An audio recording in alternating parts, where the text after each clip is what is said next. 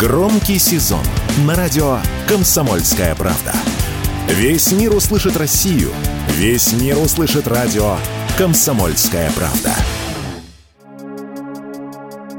В Мордовии, Тверской и Тамбовской областях планируют штрафовать за склонение к абортам. Таким образом, власти решили бороться с низкой рождаемостью. Под склонением к искусственному прерыванию беременности законодатели понимают уговоры, подкуп и обман беременных женщин. Такие действия признаются угрозой для семьи, отмечают парламентарии. Суммы штрафов везде будут одинаковые. От 5 до 10 тысяч рублей для простых граждан, от 10 до 20 тысяч для иностранцев, от 25 до 50 тысяч для должностных лиц и от 100 до 200 тысяч рублей для юридических лиц. Штрафовать будут вне зависимости от того, был сделан аборт или нет. Как отмечает врач-акушер-гинеколог, эксперт Всемирной организации здравоохранения Любовь Ерофеева, ни к чему хорошему данная инициатива не приведет, так как аборты женщины делают не из-за уговоров, а потому что текущая беременность для них нежелательна.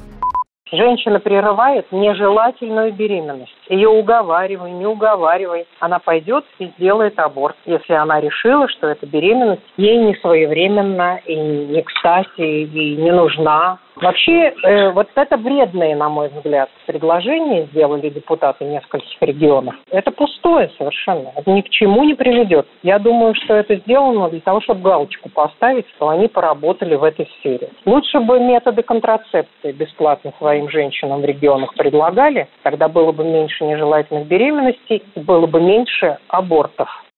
Мордовия была первым регионом, где запретили склонять женщин к абортам. Однако при снижении количества данных операций в государственных клиниках привело к тому, что их стали делать больше в частных. Так, при содействии главы региона, частные клиники в республике добровольно стали отказываться от услуг по прерыванию беременности.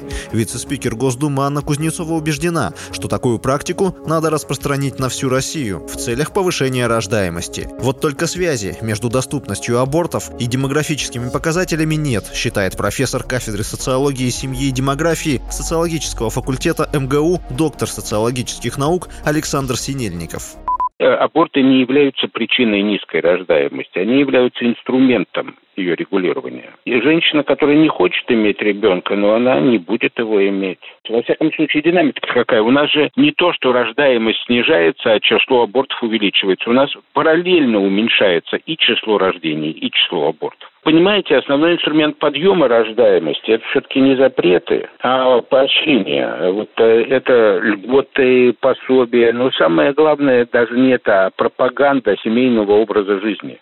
Отмечу, что по данным Минздрава за 10 лет число абортов сократилось более чем в два раза. По информации Федерального фонда обязательного медицинского страхования, больше всего аборты по ОМС делают в Свердловской области, Москве, Красноярском крае, Московской области и Башкирии. Василий Воронин, Радио «Комсомольская правда».